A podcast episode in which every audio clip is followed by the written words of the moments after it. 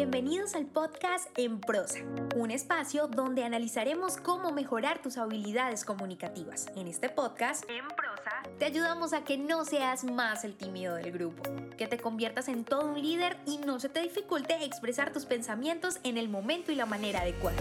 Hemos seleccionado los mejores temas Tendremos entrevistas con personas que tienen experiencia en ello, donde analizaremos de manera muy sencilla, desmenuzaremos la información para que lo aprendas y practiques en cualquier área de tu vida. Soy Diana Checa, bienvenidos. Hola, hola y bienvenidos a este nuevo episodio de Emprosa Podcast, el podcast en español donde aprendes a comunicarte mejor y en cualquier área de tu vida también, por supuesto.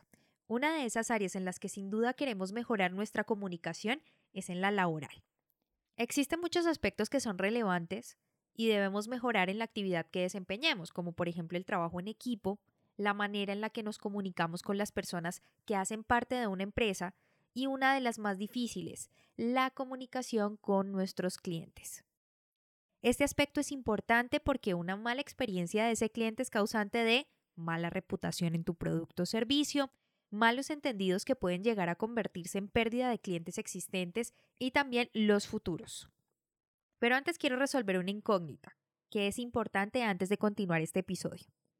Te hablo de la diferencia entre el servicio al cliente y atención al cliente. Se conoce como servicio al cliente a la estrategia que implementan las empresas para satisfacer las necesidades de sus clientes. Hablamos de un conjunto de prestaciones que el cliente espera además del producto básico, es decir, un valor agregado de ese producto o servicio, y esa es la razón por la cual nos diferenciamos de la competencia. Por otro lado, se encuentra la atención, que se refiere más a cómo hacemos sentir al cliente al contactarse con nosotros. En los dos existe un acto comunicativo, pero en la atención al cliente se encuentra ese componente emocional que es indispensable en el acto comunicativo. Para que lo entiendas mejor, haré la comparación con un restaurante.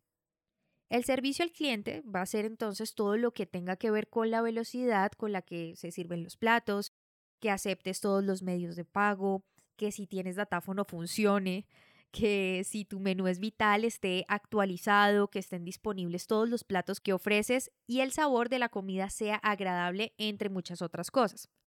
Se trata de lo que hacen las personas para que el cliente se sienta bien. Por ejemplo, si seguimos hablando del restaurante, la manera en la que se comunican los meseros con los comensales o los clientes es algo importante. La diligencia con la que toman los pedidos, por ejemplo. La manera en la que solucionan algún cambio o un error en el servicio, que llegó frío, que llegó muy caliente, todo ese tipo de cosas hacen parte de la atención al cliente. Como ves, estos dos componentes son importantes, pero para el episodio de hoy me voy a centrar en la atención por eso aquí van mis tres claves para potenciar tu atención al cliente. Número 1. El tono de voz. La atención al cliente se basa en dos aspectos importantes, la forma y el fondo. En este punto voy a hablarte de la forma, es decir, la manera en la que comunicas. Para esto debemos analizar qué elementos intervienen en la manera en la que se atiende un cliente. Existen varios elementos, pero sin duda uno de los más importantes es el tono de voz o entonación que usas para expresar tu mensaje o tus ideas. Siempre se ha creído que las personas entienden, por sentido común, cómo debe ser una buena atención al cliente. Sin embargo, hay estudios que demuestran que la mayoría de los vendedores no sabe las razones por las cuales un cliente se molesta. Y es que en esos estudios también se evidencia que las personas se molestan no por lo que se les dice, que sería el fondo el mensaje, la información, sino la manera, es decir, el tono en la que lo dicen. Estamos hablando y continuamos hablando de la forma.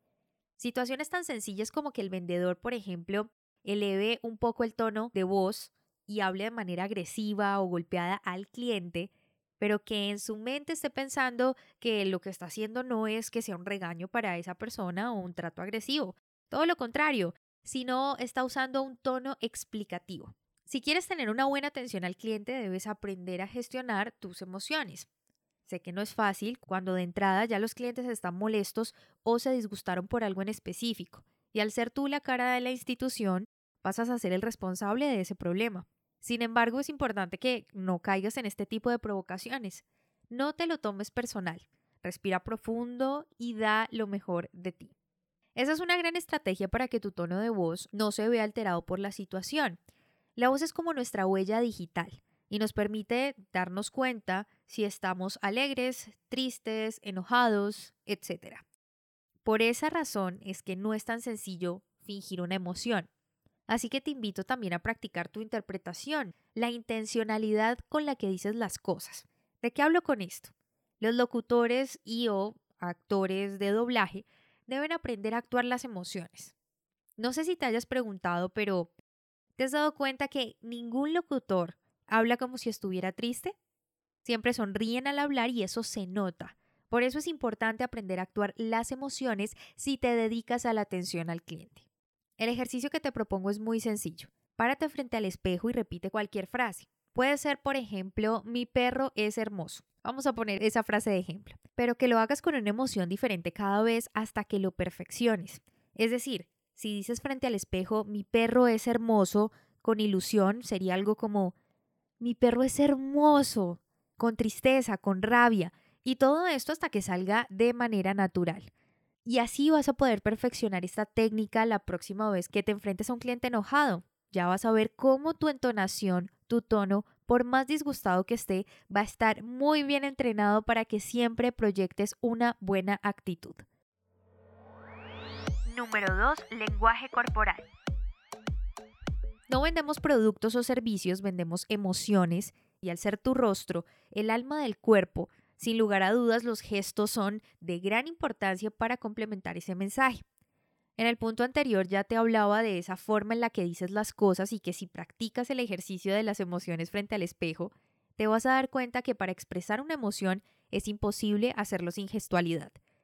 ¿Qué pasaría si no pudieras mover los músculos de tu rostro y que todas tus emociones se expresaran de igual manera? Sería todo muy plano, supremamente simple y difícil también de expresar algún tipo de intención. Por eso es mejor que aproveches y pongas en práctica tu gestualidad. Pero la atención al cliente no solo interviene en tu rostro, sino todo tu cuerpo. Recuerda que el cuerpo no miente y esa es una razón suficiente, ojo, por la que siempre debe existir coherencia entre lo que dices y lo que haces para que inspires confianza. Repasemos de forma rápida conceptos que ya te he contado en nuestra sección de lenguaje corporal express en Instagram. Si no me sigues, bueno, te invito a que lo hagas, arroba en prosa podcast, así me encuentras. Y en esta sección, que dura aproximadamente 30 segundos, explico algunos movimientos, por ejemplo, para inspirar confianza o cuáles son los movimientos que no debes hacer en medio de una conversación.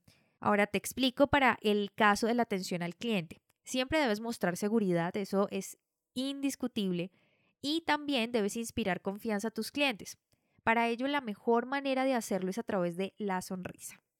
Con una sonrisa nadie pelea, siempre y cuando, eso sí, sea genuina, es decir, que no sea fingida. ¿Y cómo podemos entonces lograr sonreír de verdad, con todo nuestro rostro, que sea genuino el acto de sonreír? Bueno, para esto también tengo un ejercicio. Supremamente fácil. Repite todos los días por al menos cinco minutos, bueno, pueden ser dos o tres, los que consideres. Las letras XU, pronuncia las letras XU. Si te das cuenta, automáticamente tus músculos del rostro se exigen a moverse haciendo un gesto de sonrisa cuando pronuncias la letra X y haces el gesto de como si fueras a dar un beso con la letra U cuando dices esa letra. Después de una semana de hacer a diario este ejercicio, será más sencillo para ti sonreír de manera genuina. Otro aspecto importante en tu lenguaje corporal es que no debes olvidar nunca la manera en la que ves al otro, es decir, el contacto visual.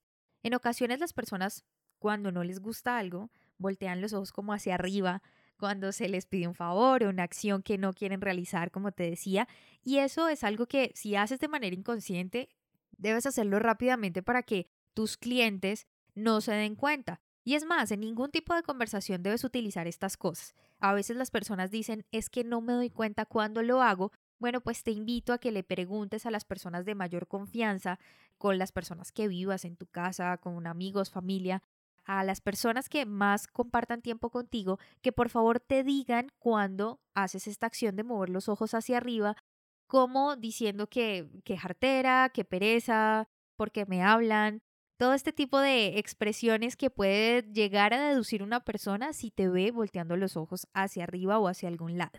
Después de que ya analices en qué momentos lo haces o que seas consciente de esta expresión con los ojos, puedes empezar entonces a practicar este ejercicio. Para las personas que no hacen ese tipo de cosas con los ojos esas acciones al voltear los ojos hacia arriba, también deben practicar este ejercicio porque les va a ayudar a no intimidarse con nadie que se pare frente a ustedes. El ejercicio es muy interesante, lo único que debes hacer es ir a YouTube y escribir en el buscador la frase eye contact en inglés o contacto visual en español. En eye contact hay más opciones, por eso te, te pongo la, la frase. Y debes elegir cualquiera de las opciones que te aparecen. En estos videos vas a encontrar personas mirando hacia la cámara, pero que al ver el video parece que te estuvieran mirando a ti. Y debes aprender a mantener esa mirada durante todo el video. El más largo creo que dura cuatro minutos. Y así vas a empezar a mejorar tu contacto visual. Vas a volverte una persona mucho más segura y más atractiva, que inspira confianza y con una mejor atención al cliente. Número 3. El mensaje. No hay nada que moleste, enoje, disguste o como le quieras llamar, que le digas a un cliente algo y hagas lo contrario o ni siquiera lo hagas. En el primer punto te hablaba de la forma y también del fondo. Y ya que tocamos la forma con el tono y el lenguaje corporal, ahora pasemos al fondo. Se trata de entender qué le vendes, qué estás ofreciendo y que analices si realmente esa información que usas para explicarle eso que ofreces y eso que vendes a tu cliente es clara. Cuando se trata de atención al cliente no puedes omitir nada o basarte en supuestos con respecto a lo que el cliente debe conocer de lo que haces. Aquí no existe letra pequeña como los contratos, por eso debes decirlo todo. Y al menos no debe existir esa letra pequeña, es decir, esas cosas que parecen lógicas pero no lo son, debes decirlas a tu cliente. Nada debe quedar por supuesto, todo debe quedar dicho.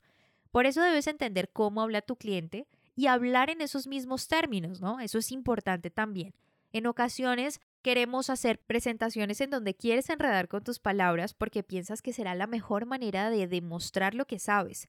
Pero tengo que confesarte algo. Las personas capaces de pensar como sabios y hablar como la gente sencilla, como decía Aristóteles, son las personas que realmente muestran mayor conocimiento. Así que no te compliques y presenta claridad en la información para que no despie a malos entendidos con tu cliente. Por otro lado, la información también debe ser oportuna, es decir, cuando el cliente la solicite, no cuando yo considero que es conveniente decírsela a ese cliente.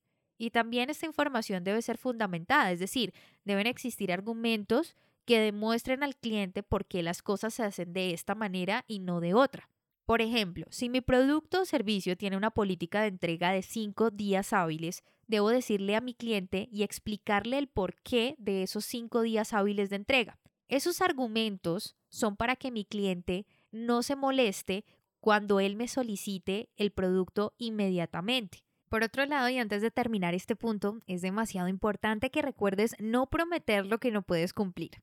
Siguiendo con el ejemplo de los cinco días, si sabes que se entrega en cinco días y por no perder la venta, creencia muy común por cierto, le dices a tu cliente que mañana mismo tendrá su producto, el cliente está confiado y al día siguiente, al no ver ese producto o servicio, llama al vendedor y tú le dices que mañana, que aún no está listo y continúas dándole evasivas hasta que el cliente se disgusta y con total razón de causa.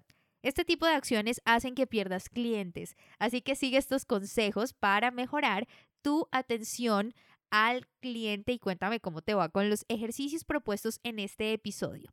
Por lo pronto, Tú y yo tenemos una cita el próximo martes. Si te gustó este podcast, compártelo. No olvides suscribirte para recibir más información www.enprosa.com y síguenos en Facebook, Instagram, Twitter y YouTube arroba en prosa podcast, arroba en prosa podcast para que te enteres de nuestras novedades y nuevos programas.